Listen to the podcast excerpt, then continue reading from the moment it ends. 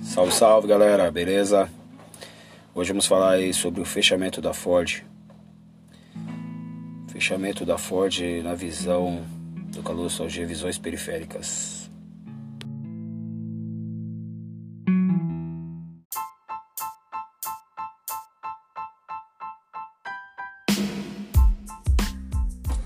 Então galera, o fechamento da Ford, é, na nossa visão, é, que eu posso dizer sobre isso? Todo mundo já vem com várias críticas né, pra cima do, do Bolsonaro quando acontece esse tipo de coisa. Qualquer coisa que acontece de ruim, né, meu? É, todo mundo já vai criticar. Coisas boas ninguém vê, apesar que infelizmente a gente não vê coisas boas. E, e o que de repente é feito de bom não tem tanta repercussão. Porque nem ele mesmo fala muito do que, do que faz de bom. Então fica difícil. Tem algumas coisas aí, como o fim do DPVAT, em um ponto, terrível em outro, porque você aqui pagou a vida inteira o DPVAT, se você bater o carro a partir de agora, então você já não tem direito a esse recurso. Então é muito complicado, muito complexo.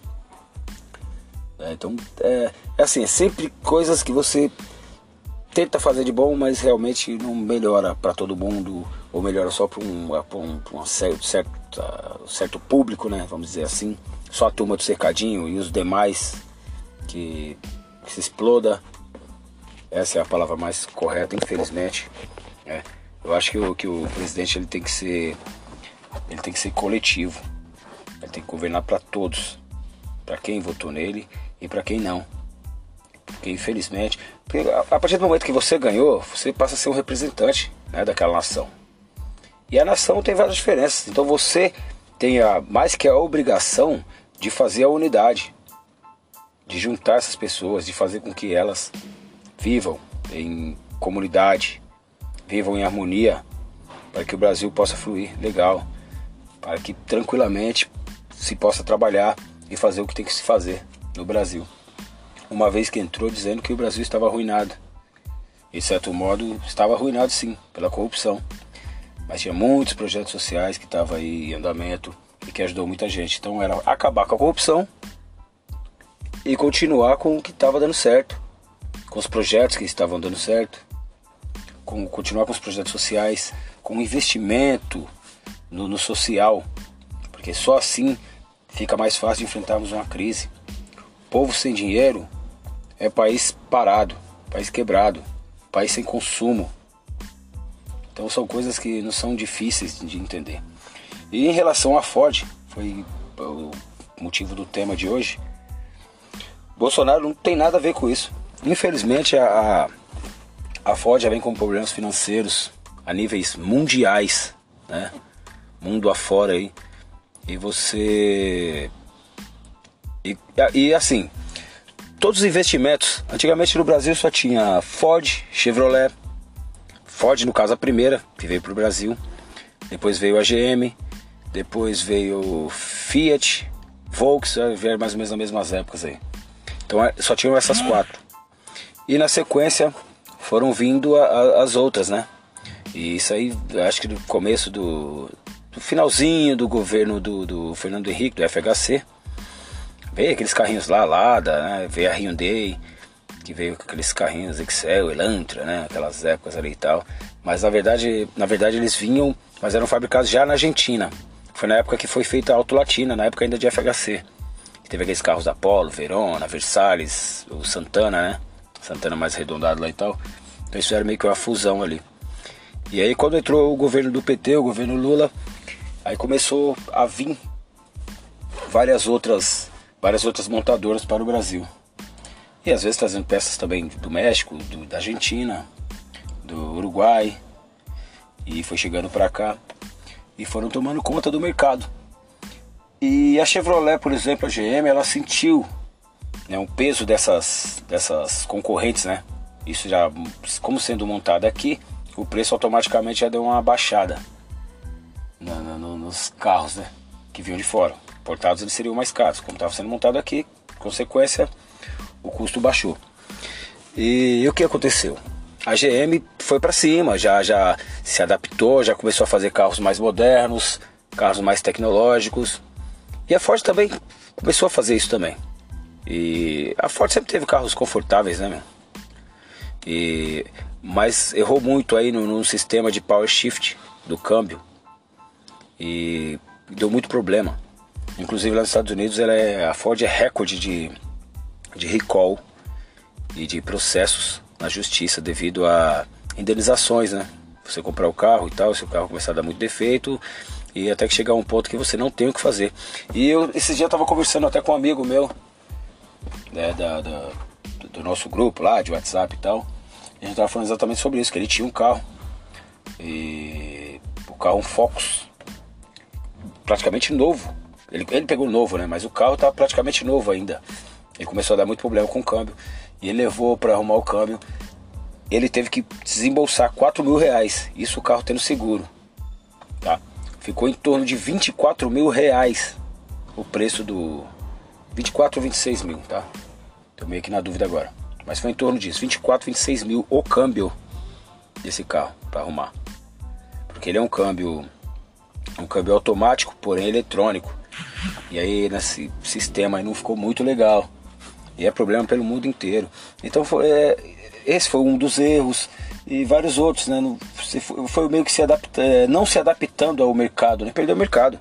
Essa frase que o Bolsonaro falou é, realmente é essa mesmo, é perder o mercado. Só que, e esses 5 mil desempregados? O que que faz? Então não dá para fazer muita coisa. E o que, que a Ford pensou? A Ford vai embora do Brasil, né? sai fora da crise que está tendo aqui, vai para a Argentina com incentivos que o Brasil não quis dar aqui. Só que assim, o Bolsonaro ele assinou isenção de, de impostos para todas as montadoras, das 14 que tem no Brasil hoje em dia, agora 13, né? Que a Ford é, vai terminar essa fabricação dos carros que tem ainda e, e, e acabou, vai embora do Brasil. Então foi, foi foi feito aí uma isenção de impostos até 2025, assinado pelo Bolsonaro agora. Que todos vêm assinando, desde Fernando Henrique, Lula, Dilma. Eu acredito que o Temer também deve ter assinado, não sei se estava dentro da competência dele, né? Porque tem, tem prazos longos e tal. Então agora o Bolsonaro assinou. Assinou até, 20, até 2025. Uma isenção de impostos e tal, para dar uma força aí pro, pros. Uma espécie de subsídio, né? Às montadoras. Então isso ele fez, então não dá para ser cobrado por isso. Isso acontece, esse tipo de coisa acontece e vai direto pro Bolsonaro, por quê? Pelas coisas que fala. Eu tava dando, fazendo uma pesquisa e tal, eu conversando com algumas pessoas, alguns amigos, inclusive um amigo que mora nos Estados Unidos, e ele tava falando sobre isso. Que o Trump não foi, não foi o mau presidente. Não foi o mau presidente. Ele deu uma, uma, uma levantada na economia lá, fez alguns ajustes importantes para o país, fez o país voltar a crescer. Porém, as bobagens que falava levaram à derrota. As bobagens que ele continua falando ainda coloca o, o mundo inteiro em choque. É, e coloca o mundo inteiro em guerra. Ele perdeu a eleição como milhares perderam. O cara perdeu uma quantidade muito alta de delegados e tá falando que foi roubo.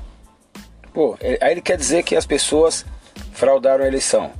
É, uma pessoa votou três, quatro vezes pro, pro Biden. Mas também não poderia ter votado dez vezes para ele também se quisesse? Só uma questão de reflexão. Sabe? Então é, são coisas assim que não, não, tem nada a ver. Aí, por exemplo, aqui o Bolsonaro agora também está nessa luta aí de, de voto impresso. Ah, que não sei o que. Não, o voto vai continuar a mesma coisa, vai ter uma, um, um cantinho do lado ali que vai ter o voto impresso. Aí ninguém vai saber quem vota. Tudo bem, ninguém vai saber que. E na hora da contagem lá, se alguém fraudar aqueles papeizinhos ali e colocar, por exemplo, uma quantidade a mais do que der na urna eletrônica. Já imaginou uma coisa dessa? O que pode acontecer? Porque é muito mais fácil fraudar ali do que fraudar o eletrônico. E assim, para falar a verdade, para ser bem sincero, eu acho que para fraudar aqui no Brasil pode fraudar qualquer coisa. Isso é pelo mundo inteiro. Mas só que o Bolsonaro queria entrar. Aí dizia-se que o PT que estava é, querendo dominar e tal, uma ditadura, assim como Maduro e blá blá blá, que roubava nas urnas, aí o Bolsonaro ganhou. Poxa. Então é, é muito difícil, né? Se você comanda a máquina, se você comanda o Estado e você perde a sua eleição, então eu acho que é meio que inviável pensar uma coisa dessa, né? que foi que houve fraude na, na eleição. Porque lá, na, lá, lá em, na Venezuela, todo mundo sabe que, o que aconteceu, né? Ele estava no comando e ele ficou.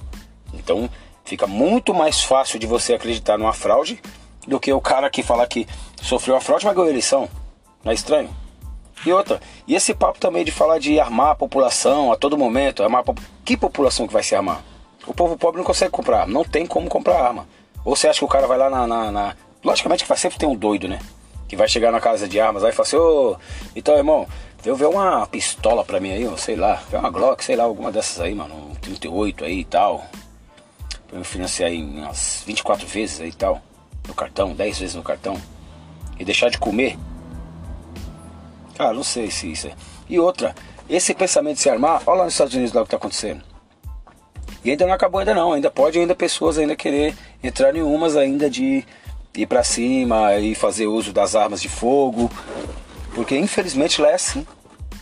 E aqui pode virar também. Se, se entrar mesmo esse papo aí de arma, nego se armar e tal, eu acredito que vai ser um problema seríssimo aqui no Brasil. Então são essas coisas que fazem com que pensamos e colocamos na cabeça, ah, a culpa foi do, a culpa foi do Bolsonaro da Ford quebrar. Infeliz, infelizmente não. Graças a Deus, né? é menos uma para ele. Né? Nesse caso, ele não teve culpa nenhuma.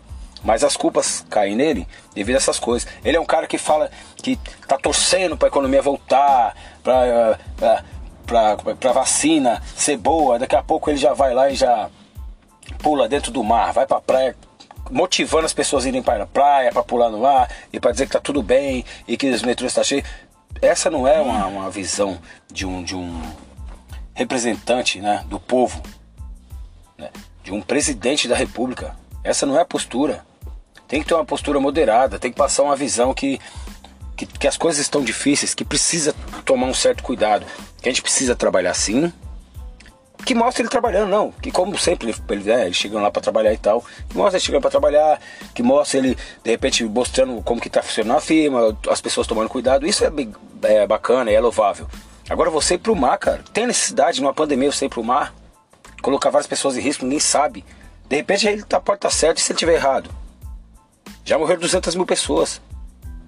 Então, cara, é uma coisa assim muito complicada. Não dá pra, é, pra fazer parâmetros e tal. Tá muita coisa que a gente tá em dúvida. Agora tem essa tal de variante também aí da, da do corona. Que tá vindo mais forte, que tá vindo mais contagioso. Já são vários tipos diferentes. Então é tem que se analisar, tem que se analisar, tomar cuidado, continuar se precavendo aí, tomando as, as precauções no caso de máscara, álcool em gel, tudo isso que já vinha fazendo, continua, né? Porque a gente ainda não sabe, infelizmente não. É, a vacina é a nossa única esperança. E aí vem esse João Dória também, que é outro cara que é muito babaca. Ele tá agindo como um vendedor do, do da Coronavac.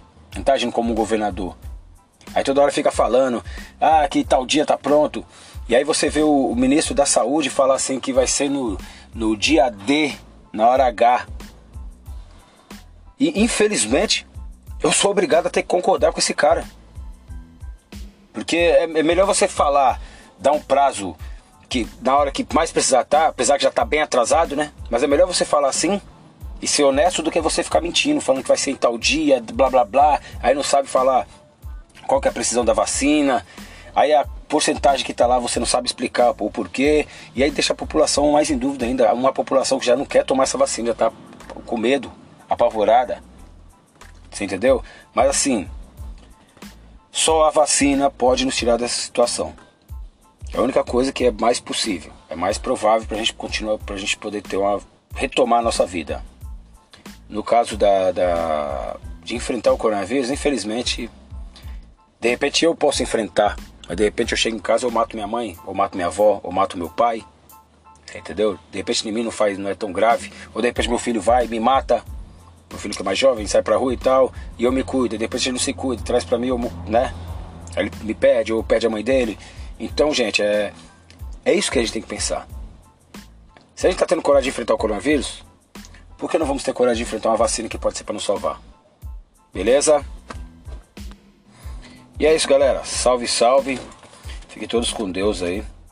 E vamos analisar e vamos refletir um pouco sobre isso aí. E tomar cuidado com as críticas, né? E nós erramos, ó. Dessa vez eu mesmo fui é, firme já criticando. E dessa vez o Bolsonaro não estava errado não. Entendeu? Porque a Ford já está quebrando alguns, algum tempo já.